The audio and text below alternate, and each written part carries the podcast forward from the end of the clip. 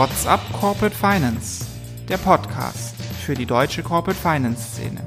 Immer freitags zum Start ins Wochenende. Mit spannenden Gästen aus der Banking-, Berater- und Finanzinvestor-Szene.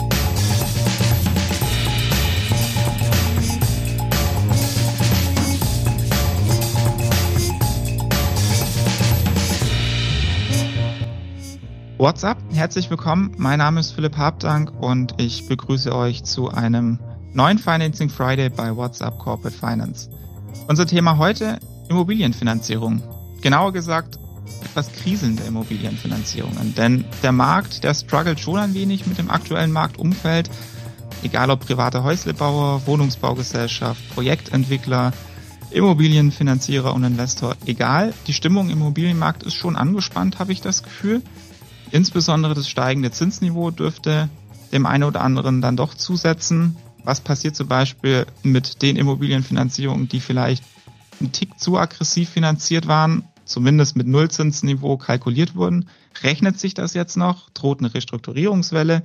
Fragen über Fragen und ähm, die wollen wir jetzt heute mit zwei Herren diskutieren, die ich euch einmal kurz vorstellen darf. Euer heutiger Sponsor, das ist die Finanzierungsberatung Härte und Co die noch relativ frisch in diesem Geschäft ist und extra für den Einstieg speziell dafür den Immobilienexperten Till Wenke an Bord geholt hat. Hallo Till, schön, dass du da bist bei mir Hallo, im Studio. Vielen Dank. Und zugeschaltet ist uns noch ähm, ein Co-Gast und da begrüße ich den Benedikt Huber. Er ist Leiter Mezzaninfinanzierung bei Competo Capital Partners. Hallo Benedikt, auch schön, dass du da bist. Hallo, danke schön. Ähm, ich habe es gerade gesagt, Härte ist relativ frisch jetzt in die Immobilienfinanzierung eingestiegen. Warum genau jetzt? Also erstmal vielen Dank für die Einführung. Ähm, für Hertha und Co. könnte der Zeitpunkt für einen Einstieg in das ähm, Immobilien Debt Advisory eigentlich gar nicht besser sein. Ähm, vielleicht ganz kurz zur Einordnung. Hertha und Co. ist seit äh, zehn Jahren als Debt Advisor im deutschen Mittelstand sehr erfolgreich unterwegs, berät Unternehmen bei der Finanzierungssuche und Finanzierungsaufnahme, aber auch sehr stark in Restrukturierungsthemen. Ähm, das war von Anfang an ähm, seit ähm, Beginn bei Hertha immer auch ein weiteres Schwerpunktthema.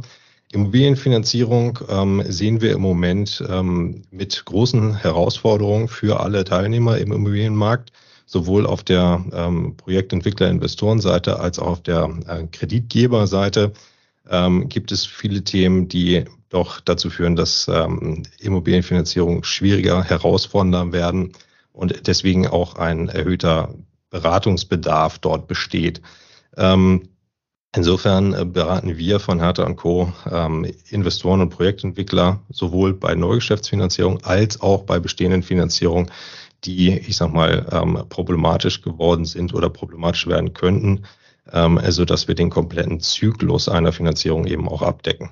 Du bist jetzt aber erstmal für die Restro-Themen geholt worden, höre ich raus, weil es da gerade mehr brennt. Das ist, das ist, ähm, ist ein Teil ähm, der Leistung, die wir erbringen, also Beratung auf der Registrierungsseite, ähm, Auseinandersetzen mit Problemkrediten, sowohl ähm, für die Darlehensnehmer als auch auf der Kapitalgeberseite ähm, sind wir beratend unterwegs.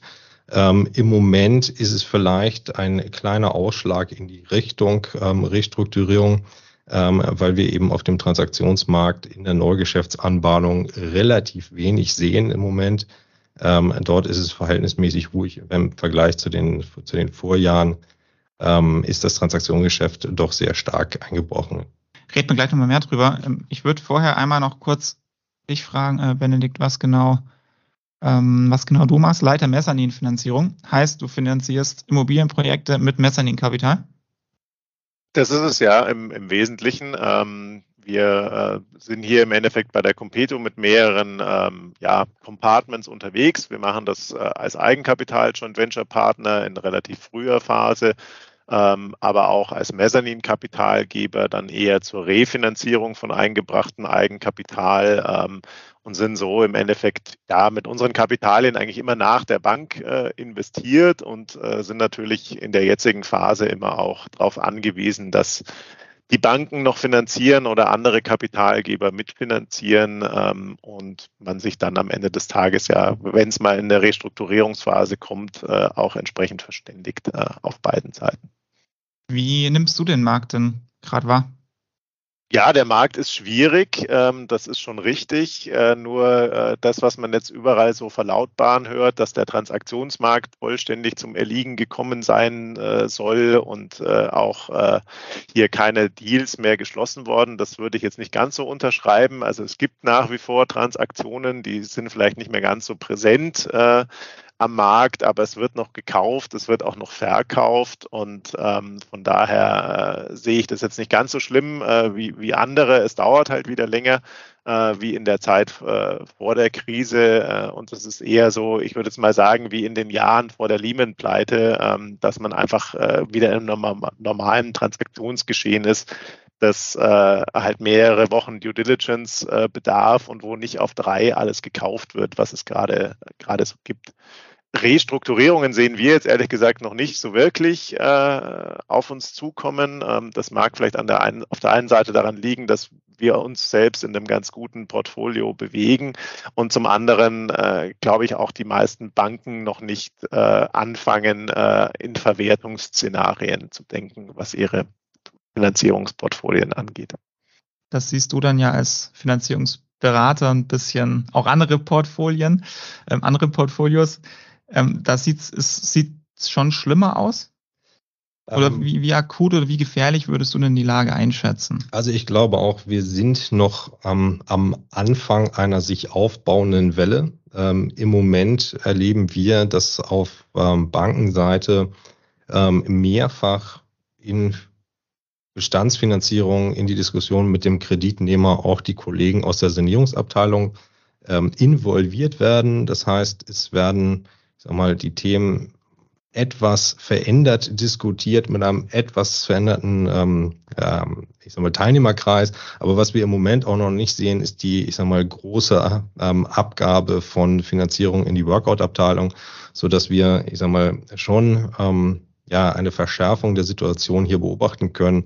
Ähm, aber die Welle baut sich langsam auf. Ähm, nichtsdestotrotz glaube ich äh, fest daran, dass es ähm, bei vielen Finanzierungen deutlich erhöhten Gesprächsbedarf geben wird. Es wird auch ähm, mehr, ich sage mal, Sanierungssituationen geben, ähm, auch Kreditausfälle ähm, so dass wir schon eine größere Anzahl und ein deutlich erhöhtes Volumen als in den letzten Jahren an Non-Performing Loans oder Sub-Performing Loans auf uns zukommen werden. Und ähm, das wird aus meiner Sicht alle Finanzierungspartner oder Finanzierer betreffen, ähm, egal aus welchem Lager sie nun kommen und in welchem Kapitalabschnitt sie finanziert haben. Würdet ihr in sowas noch reingehen oder macht ihr nur ähm, sauberes, gutes Neugeschäft, Benedikt? Also wir würden nur in ganz großen Ausnahmefällen in eine Sanierung noch mit Mezzanin oder mit Eigenkapital investieren ähm, liegt einfach an den Risiken, äh, die in so einem Sanierungsfall äh, gegeben sind. Ähm, da sind unsere Investoren nicht darauf eingestellt, äh, auf so eine Situation. Klar kann man da eine Opportunität vielleicht wahrnehmen. Wir, wir hören das auch schon von einigen angelsächsischen Geschäftspartnern wieder, die genau auf diese Situationen jetzt abzielen, äh, eben hier günstig äh, wieder an deutsche Projektentwicklungen im Büro- oder Wohnsegment äh, zu kommen. Wir mit unserer Risikostruktur würden das ehrlich gesagt nicht nicht begleiten. Außer es ist unser eigener Fall, dann würden wir natürlich weiter Geld investieren. Äh, aber das ist eine, eine, andere Baustelle, als jetzt in, in zugetragene Sanierungs- oder Restrukturierungsfälle einzusteigen. Till, über welchen Sektor sprechen wir denn da? Also Immobilien, der Immobilienmarkt ist jetzt erstmal riesig. Redest, reden wir da jetzt über private Immobilienfinanzierung? Reden wir über gewerbliche Immobilienfinanzierung? Reden wir über Bauträger, ähm, die äh, Projekte geplant haben mit Zinsen, die sich jetzt mit steigenden Zinsniveau einfach nicht mehr rechnen. Jetzt reden wir über Immobilienkonzerne, da gibt's ja gerade in der Presse auch die eine oder andere Schieflage, Adler, Core Estate, kann man ja alles lesen. Ähm, kannst du das mal so ein bisschen verorten, wo, an welcher Stelle vom Markt da jetzt gerade wie die Lage ist?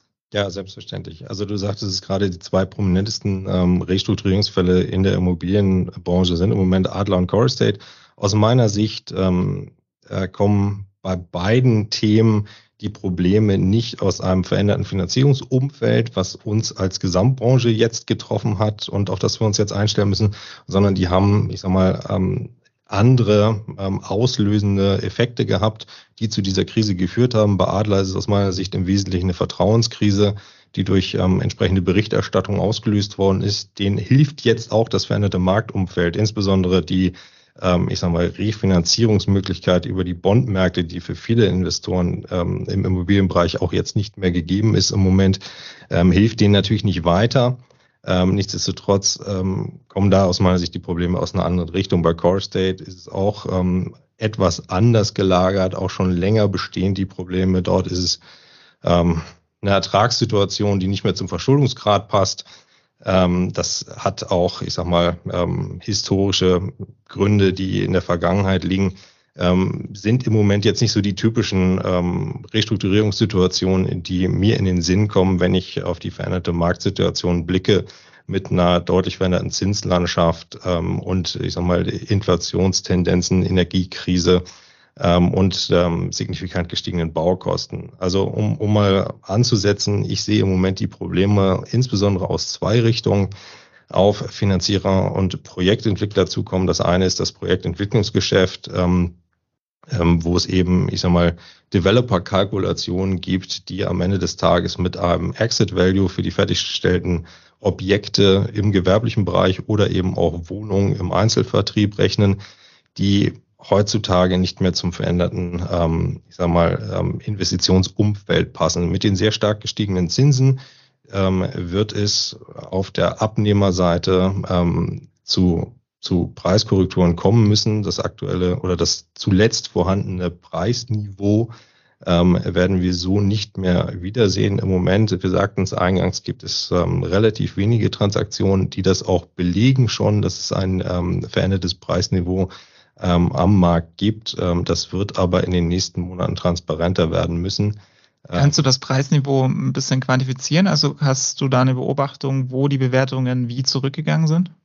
Ähm, Im Moment sehen wir es ähm, von 10 Prozent ähm, ansteigend, die Preiskorrekturen auch über alle Sektoren und über alle Lagen.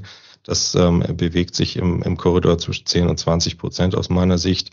Ähm, vielleicht äh, noch ein also bisschen. Also Bewertungsrückgang und Bewertungsrückgang, genau. Ja. Ähm, vielleicht, ich sag mal, bei besonders guten Lagen im wohnwirtschaftlichen Bereich ähm, ist der Preisdruck ein bisschen weniger stark als bei Bürolagen in B-Lagen, äh, Büroobjekten in B-Lagen. Ähm, nichtsdestotrotz sagte ich gerade, es wird alle Objekte und Nutzungsarten betreffen, ähm, die einer Preiskorrektur unterliegen werden ähm, was dann natürlich in der Developer-Kalkulation dazu führt, zusammen mit stark gestiegenen Baukosten und noch ähm, höheren Zinsbelastungen, dass die Businesspläne sich nicht mehr rechnen. Und gerade da ist natürlich, ist mal Ansatz, ähm, da sieht man äh, schon Probleme ähm, auf die Finanzierer und auf die Projektentwickler zukommen, ähm, dass es da eben Themen geben wird, die man besprechen muss, gerade auch im Developer-Geschäft relativ typisch, dass dort ähm, die Finanzierung mit ähm, einem hohen Auslauf ähm, auf die Gesamtkostenbasis aufgenommen werden. Das heißt, ähm, ein, ein geringer Anteil Eigenkapital ist dort in der Gesamtfinanzierungsstruktur ähm, nur enthalten, ähm, so dass wir eben da relativ wenig ähm, Raum auch nur haben, ähm, um, ich sag mal, Bewegung auf der, auf der Preisseite auszugleichen ähm, weil eben dann, dann es relativ schnell ähm, auf die Finanzierung durchschlägt, ähm, die dann nicht mehr zum, zum Projektentwicklung, zur Projektentwicklung passt. Ja. Ähm, und das zweite Thema, wo ich die Probleme auf uns zukommen sehe, ist ähm, ganz klar das, das ähm, Grundstücksankaufsgeschäft. Ähm, ich möchte es jetzt einmal auch, auch so benennen, das Landbanking-Business in dem Investoren und Projektentwickler Grundstücke erworben haben mit der perspektivischen Entwicklungsvorstellung, ähm, die, die eben entsprechend zu bebauen, ähm, bei denen aber teilweise noch das Baurecht weit entfernt oder weit in der Zukunft liegt, ähm, das über ein, ein ähm, B-Plan-Verfahren erst geschaffen werden muss. Ähm, und bis dahin sind die Grundstücke hochgelevert ähm, mit einer strukturierten Finanzierung ähm, erworben worden, ähm, so dass die Zinsuhr dort bei diesen Themen ähm, tickt. Ähm, und das war in der Vergangenheit ähm, relativ unproblematisch, weil äh, je länger man so ein Grundstück hat liegen lassen, desto später die fertigen Objekte in den Markt gekommen sind, ähm, desto mehr hat man die Preisentwicklung, die ja bislang nur eine Richtung kannte, auch mitgenommen. Ähm, insofern war man dann nicht ähm, so wahnsinnig in Eile. Ähm, das sieht jetzt natürlich anders aus und genau diese Modelle funktionieren nicht mehr, ja, weil ähm, die Preise werden sich deutlich, ähm, deutlich verringern, ähm, so dass ähm, da mit Sicherheit das ein oder andere Grundstück in den Portfolien der Projektentwicklern jetzt schon liegt, ähm, bei dem eigentlich eine Entwicklung sich mit den aktuellen Gegebenheiten nicht mehr lohnen kann. Da habe ich gleich noch eine Anschlussfrage dazu, aber erstmal noch würde mich noch deine Einschätzung, Benedikt, interessieren, wie ähm, deine Erwartung und auch Wahrnehmung von der Preiskorrektur ist. Ja, also wir sehen im Endeffekt die Preiskorrektur so, dass man muss, muss sagen, die klassischen Kapitalsammelstellen, seien es jetzt Versicherungen, Pensionskassen, auch einige Fonds, die natürlich wieder aus diesen Quellen gespeist sind, zielen jetzt wieder deutlicher darauf ab, dass sie halt eine Rendite von drei, dreieinhalb Prozent plus oder vielleicht sogar vier am Ende des Tages erzielen müssen. Ähm, das äh, heißt im Umkehrschluss, äh, Faktoren jenseits der 30 sehe ich so gut wie gar keine mehr. Ähm, also 30-fache Jahresnettomiete. Ich glaube, dass die Zeiten sind passé, außer wie, wie es der Till schon gesagt hat, man hat irgendwie so eine Trophy-Immobilie in einer der Top äh, sieben Städte, die man unbedingt haben will. Aber dann ist es vielleicht auch kein Geschäft mehr oder wie schon immer kein Geschäft für die großen Anleger, sondern eher für ein Family Office äh, oder dergleichen, die halt so ein bisschen wie Art Monopoly spielen und sich äh, hier das ein oder andere Grundstück äh, sichern wollen. Das, das größte Problem Problem, das sehen, sehen wir hier auch, ist eigentlich diese Differenz zwischen dem Grundstückseinstand, äh, den man heute als Projektentwickler gerne hätte, äh, und dem vorhandenen Markt an Grundstücken. Ähm, da sind auch die vom Till genannten äh, Landbanker ähm, sicherlich äh, so ein bisschen das Thema, die teuer eingekauft haben mit diesem perspektivischen Baurecht und diese Grundstücke heute nicht mehr verkaufen werden ähm, zu dem Preis, den Sie eigentlich gerne haben wollten. Also da wird sicherlich eine Korrektur geben. Was man natürlich auch sehen muss, meine, es wird weiterhin gewohnt, da wird es auch weiterhin eine Nachfrage geben. Es wird weiterhin Büro äh, gebaut, auch das äh, wird man weiterhin sehen und die Nachfrage wird weiterhin da sein. Ähm, einzig und allein die, die Frage, die sich jetzt stellt, was ist dann die wirklich die richtige Bewertung am Ende des Tages für so ein Produkt ähm, am Markt? Äh, Wenn es ein Eigenkapitalkäufer ist, äh, dem, der wird immer sagen, ja, Hauptsache ich kriege mehr, als ich irgendwie auf dem Kapitalmarkt erzielen kann äh, mit meiner Immobilie. Wenn es jemand ist, der jetzt aktuell eine Finanzierung braucht, dann wird er seine Kaufentscheidung wahrscheinlich äh, etwas nach hinten verschieben, äh, um die aktuelle Zinsentwicklung weiter abzuwarten. Also ich höre schon raus, Projektentwickler, große Verlierer bei der ganzen Geschichte momentan. Wie sieht's denn mit den ähm, Immobilieninvestoren aus? Also große Sammelstellen solltest du jetzt ja schon genannt, Benedikt, aber ähm, wenn ich mir jetzt auch die Finanzinvestoren nehme, die mal mit Private Equity und so gestartet sind, ähm, die Großen haben zwischen ja auch alle Real Estate und Infrastructure Töpfe und Programme. Ähm, ist das jetzt für die eher Goldgräberstimmung, dass man sich ähm, zu relativ hohen Abschlägen günstig ähm, einkaufen kann? Oder können die im Prinzip, anderes Szenario, die Sachen, die sie jetzt gekauft haben und völlig falsch kalkuliert haben, ähm, mit Blick auf Zinsen, Finanzierung etc. pp., das im Prinzip schon abschreiben und müssen einfach sagen, okay, Rendite, ciao. Ja, ich glaube, das ist ganz richtig. Ähm, das, das, das kommt aus beiden Richtungen. Ne? Zum einen ähm, merke ich und ähm, nehme ich viele Investoren wahr, die ähm, mit den Füßen scharren und auf Opportunitäten ähm, warten, die aber im Moment noch nicht da sind, weil sich noch keiner auf der Verkäuferseite bewegt hat oder dort relativ wenig Bewegung äh, stattfindet. Aber ich bin ziemlich sicher, dass ähm, dort, ähm, ich sag mal, für ähm, opportunistische Investoren ähm, bald ein Marktfenster sich eröffnen wird, wo man dann ähm, eben zu günstigeren Einstiegspreisen einkaufen ähm, werden kann. Auf der anderen auch so diese bis zu 20 Prozent oder sind da die Abschläge noch deutlich höher? Ich denke, das wird bis, also aufs aktuelle Preisniveau bis zu 20 Prozent werden wir mit Sicherheit sehen.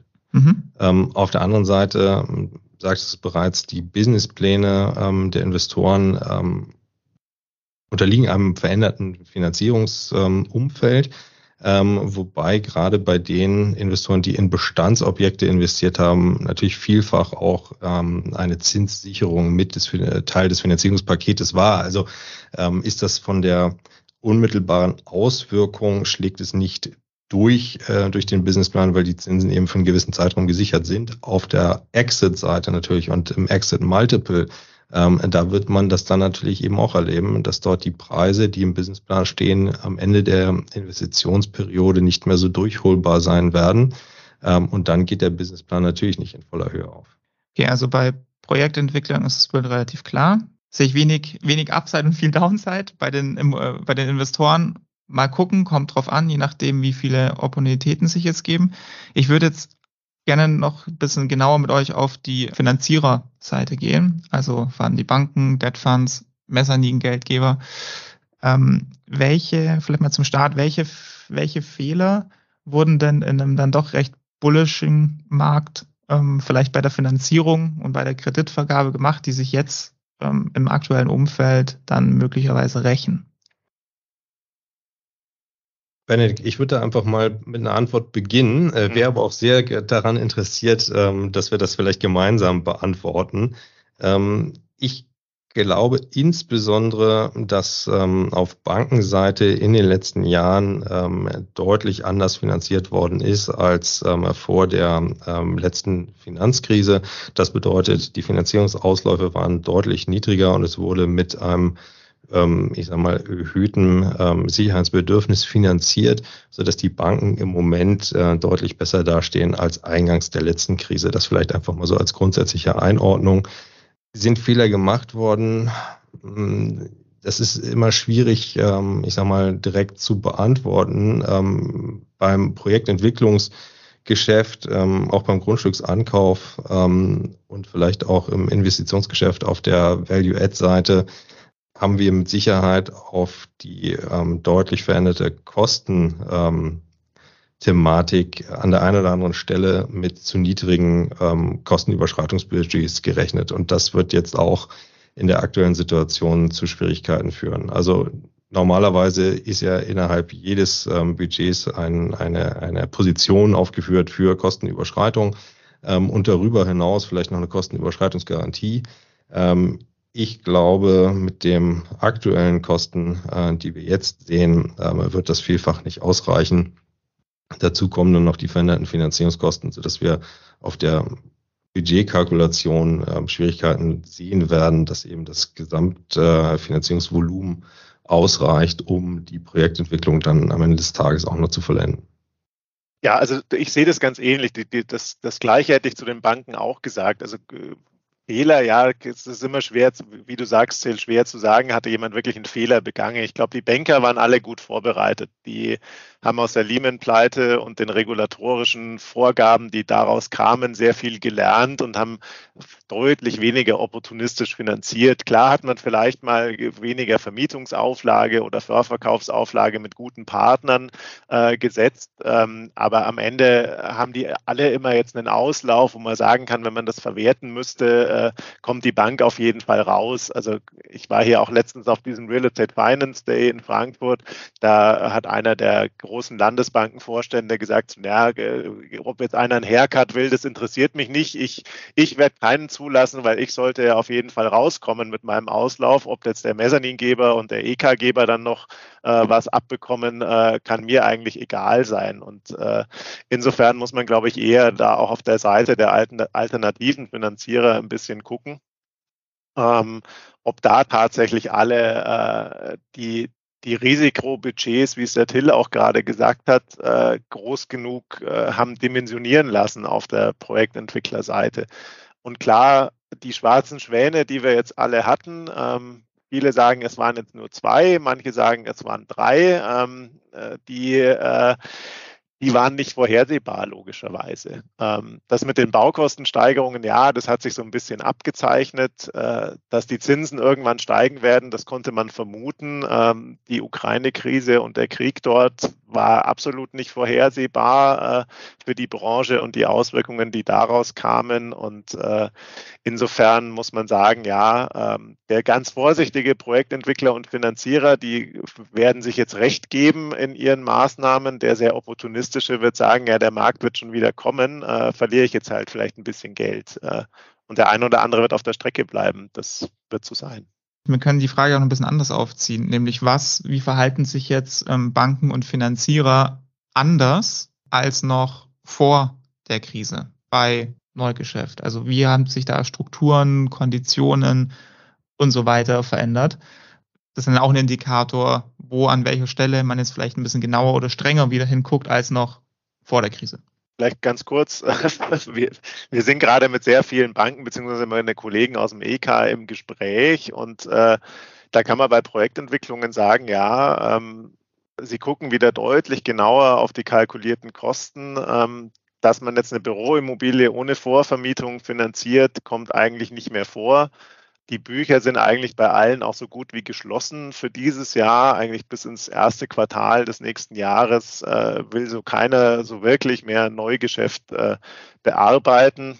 Es kommen sicherlich noch so ein paar Themen dazu, wie jetzt eine neue äh, Bewertungsrichtlinie bei den Banken, was den Beleihungswert angeht. Und da muss man was sagen, ja, die, ja, da werden nochmal, da werden noch mal andere ähm, Parameter gesetzt, was jetzt der maximal mögliche Faktor für bestimmte Assetklassen ist, was die Restnutzungsdauer sein darf. Ähm, da werden die Vorgaben einfach nochmal strenger, sodass die Bank wieder zu einem noch geringeren Wert kommt als der Entwickler an sich. Und insofern würde ich sagen, bei den Banken ist große Zurückhaltung angesagt. Ähm, jetzt bei den Mezzanin- und Equity-Gebern sieht es ähnlich aus. Da wird zwar auch noch Geschäft gemacht, aber jeder sieht im Endeffekt oder versucht, diese Risiken, ähm, die heute bestehen, noch weiter abzuschätzen, tiefer zu prüfen, ob die Baukosten richtig kalkuliert sind, ob der Mietmarkt es hergeben wird. Und beim, beim Exit, da hat keiner die Glaskugel. Ähm, deshalb gehen jetzt auch einige wieder dazu über, stellen wir fest, die Banken rechnen wieder mit einem Debt-Yield von 6% plus und einem DSCR von 1,25 oder höher. Also schielen deutlich genauer auf den Kapitaldienst, den die Immobilie am Ende des Tages haben wird. Und auch als Mezzaningeber muss man natürlich darauf auf, auch gucken, ob man theoretisch einen Weiterhalten auch äh, mitfinanzieren kann oder ob man zwingend äh, den Exit braucht ähm, aus der Immobilie heraus. Haben sich die Beleihungswertgrenzen verschoben? Um das vielleicht nochmal zu ergänzen, was, was Benedikt gerade ausgeführt hatte, also ähm, und auch auf deine Frage zu kommen, ähm, was, was wir im Moment wahrnehmen, das sind im Prinzip zwei, zwei Stichworte, ne? selektiv und restriktiv. Also es wird selektiv finanziert bei allen Projektparametern, wird deutlich genauer hingeschaut, als das vielleicht vorher war. Deutlich genauer ist vielleicht nicht die zutreffende Formulierung, aber es wird genauer hingeschaut. Das heißt nicht nur, ich sage mal, die ähm, Budgetierung, die einzelnen Kostenpositionen, sondern auch die Kostensicherheit, die Vergabestände. Äh, Benedikt sagte auch die Vorvermietungsquote. Also all das, ähm, was mit einer, ich sage mal, Investition oder Projektentwicklung zusammenhängt, wird von allen Finanzierungspartnern aus meiner Sicht deutlich stärker hinterfragt und analysiert.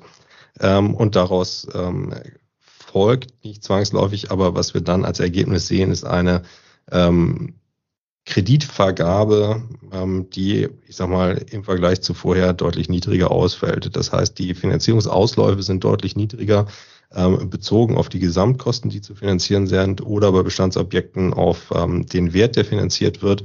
Und Benedikt hatte das eben gerade auch schon ähm, aus meiner Sicht sehr zutreffend angeführt. Ähm, viele Banken setzen jetzt ähm, wieder deutlich verstärkter als kreditlimitierenden äh, Faktor auf den Debt Yield, der dann einfach das maximal mögliche Finanzierungsvolumen beschränkt.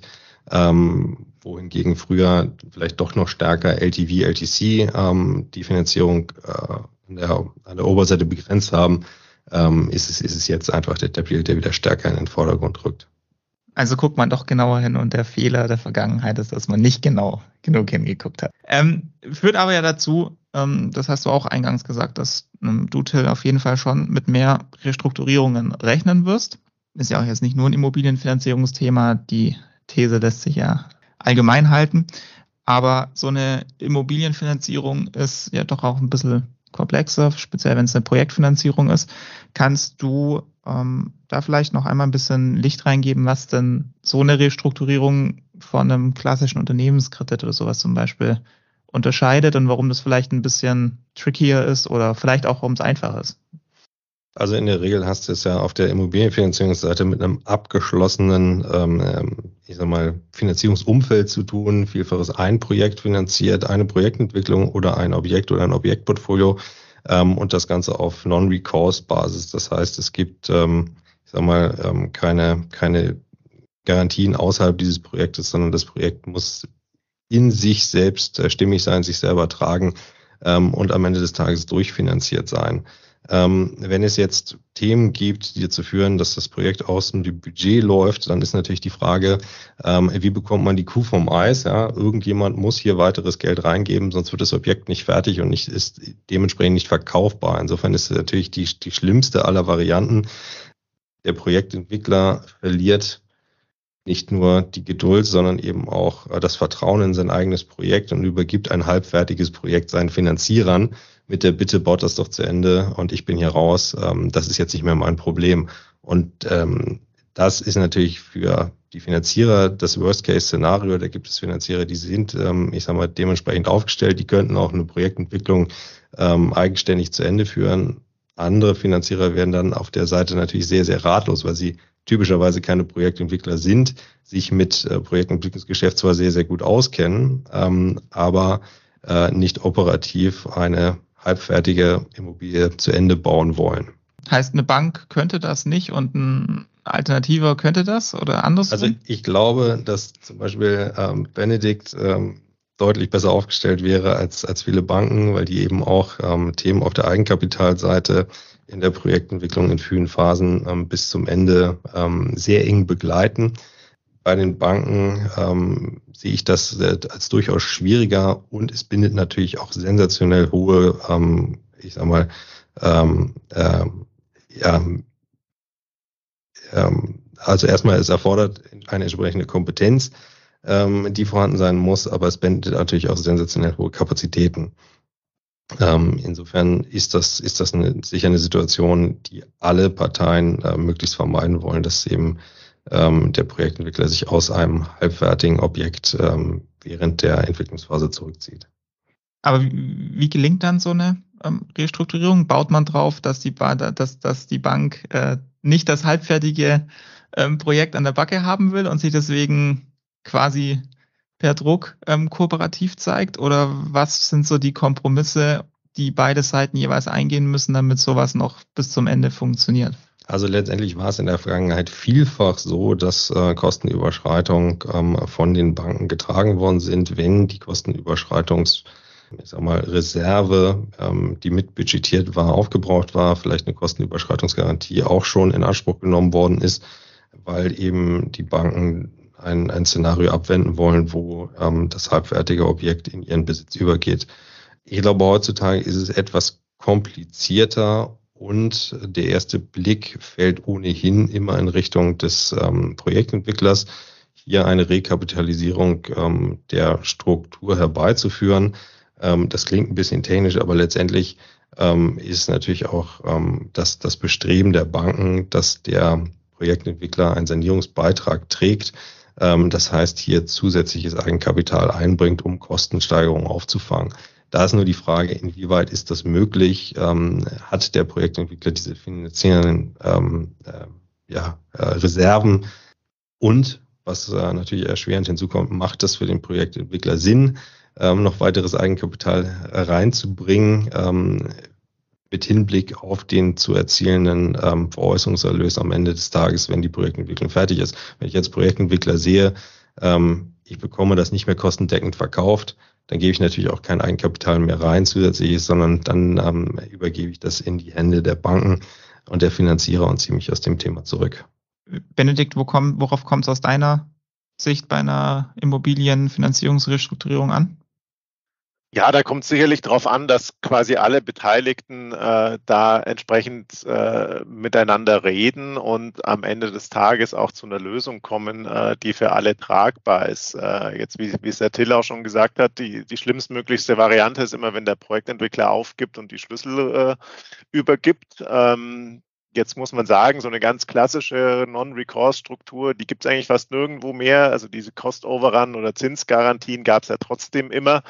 Ähm, jetzt, dass eine Bank oder auch ein alternativer Finanzierer Sicherheiten verwertet, das ist ja immer erst der letzte Schritt. Äh, von daher wird man irgendeine Lösung finden müssen, die, die am Ende des Tages vielleicht heißt, wenn ein neuer Kapitalgeber noch dazukommt, ähm, kriegen die Alten nicht mehr so viel vom vom Kuchen ab äh, oder auch gar nichts mehr. Im Zweifel kriegt der Projektentwickler gar nichts mehr von, von äh, von seiner äh, Rendite, die er sich versprochen hat, äh, zurück, äh, vielleicht auch nicht mehr von seinem eingesetzten Eigenkapital zurück. Ähm, ist, ist immer schwierig, das so pauschal zu sagen, weil man sich eigentlich die, die Struktur erstmal ansehen muss, bevor man über die Restrukturierung nachdenkt. Aber ich glaube, das Zusammensetzen, zusammensprechen und dann eine Lösung finden, die vielleicht auch sogar heißt, dass da nochmal interimistisch, wie auch bei einer Unternehmensrestrukturierung interimistisch ein anderer Manager vorne hingesetzt wird. Ähm, das sind wahrscheinlich die richtigen Lösungswege im, Moment, um dann doch noch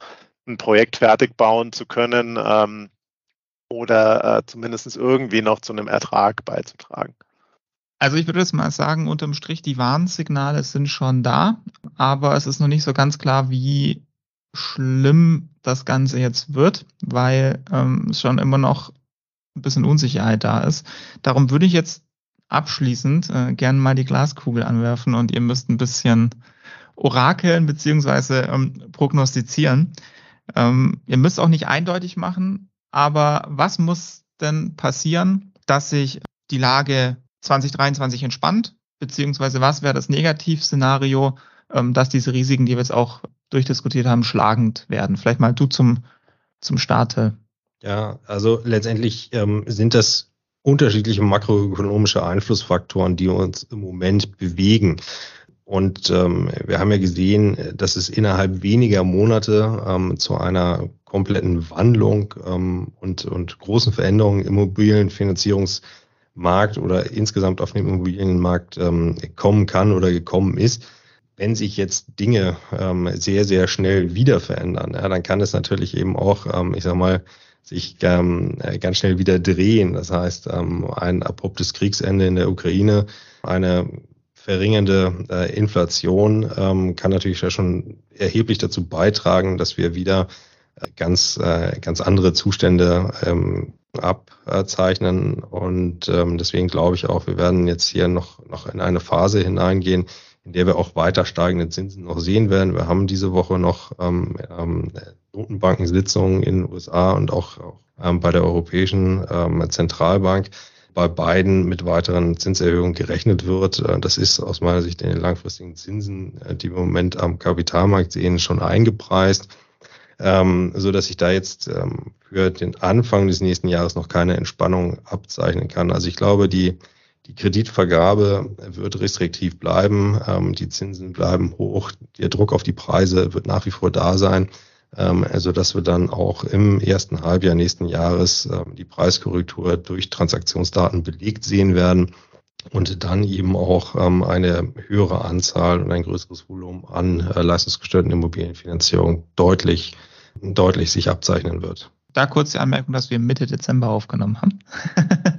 Benedikt, deine zwei Szenarien, positiv und negativ für 2021 und den Immobilienmarkt? Ja, also was, was ist das große Negativszenario, äh, das, das wir sehen, ist, wenn wir jetzt tatsächlich aus all den Faktoren, die schon genannt worden sind, wenn sich daraus wirklich eine schwere Rezession entwickeln sollte. Äh, dass es da ein bisschen, dass es eine geben wird, das ist schon klar, aber wie die äh, ausfallen wird, äh, wagt ja im Moment noch keiner irgendwie zu prognostizieren. Ähm, wenn die so weit führt, dass auch große Konzerne über Anmietentscheidungen wieder nachdenken und dass vielleicht auch äh, große Kapitalsammelstellen nicht wieder, wie sie es bisher behaupten, zum Halbjahr äh, in den Transaktionsmarkt einsteigen, dann äh, hat die ganze Branche ein großes Problem. Ähm, dann weiß ich jetzt auch nicht, wie es da am Ende des Tages weitergeht. Jeder wird wahrscheinlich versuchen, das zu machen, was er noch hat. Äh, und äh, dann muss man einfach abwarten, was passiert. Ähm, positiv Szenario, ja, ähm, bisher hätte ich immer gesagt, bis zum ersten Quartal beruhigt sich es einigermaßen. Da würde ich jetzt eher sagen, bis zum zweiten äh, sollte das der Fall sein dann werden die beiden Notenbanken wissen, ob sie nochmal einen Zinsschritt gehen oder ob sie es nicht gehen ähm, wollen. Ähm, die hängt wahrscheinlich auch von der Rezessionsentwicklung am Ende des Tages ab. Die Inflation wird vielleicht sich wieder ein bisschen beruhigt haben. Was sich auf jeden Fall beruhigt haben wird, dürfte aus unserer Sicht der Baukostenmarkt sein. Ähm, die Kapazitäten sind ja wieder da, äh, Material kommt auch wieder besser oder steht auch wieder besser zur Verfügung. Also könnte man wieder bauen, zumindest halbwegs in den Preisen, die heute angesagt sind. Und äh, ja, wenn, wenn die Kapitalsammelstellen wieder kaufen, dann hat man auch da die Chance, äh, einen Exit äh, zu erzeugen. Das heißt jetzt äh, mit Abschlägen auf das, was man hatte, äh, oder vielleicht sogar auch ohne, wobei das, glaube ich, ist eher unwahrscheinlich.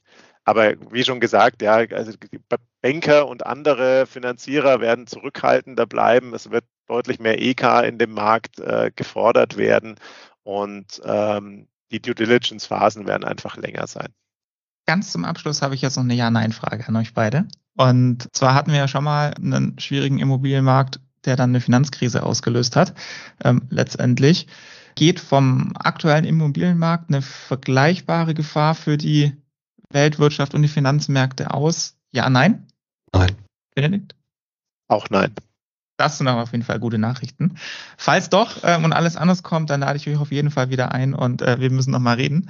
Ähm, das wäre es jetzt aber für heute erstmal gewesen. Vielen, vielen Dank euch beiden. Ich denke, es waren gute Einblicke in den Markt und vor allem auch die verschiedenen Szenarien und ähm, die man jetzt mal durchkalkulieren muss. Gibt nicht nur Verlierer, gibt durchaus auch Gewinner, aber ist schon, ist schon tricky der Markt. Danke euch, hat echt Spaß gemacht. Vielen Dank. Danke auch. Und ich hoffe auch euch, liebe Zuhörerinnen und Zuhörer, hat die Folge ähm, gefallen. Falls ja, dann empfehlt die Folge gerne weiter, teilt sie, folgt uns bei Spotify und vor allem empfehlt unseren Podcast in der Szene weiter. Das wäre es für heute aber gewesen. Ich wünsche euch noch ein schönes Wochenende und bis zum nächsten Mal. Bis dahin, euer Philipp Abdank.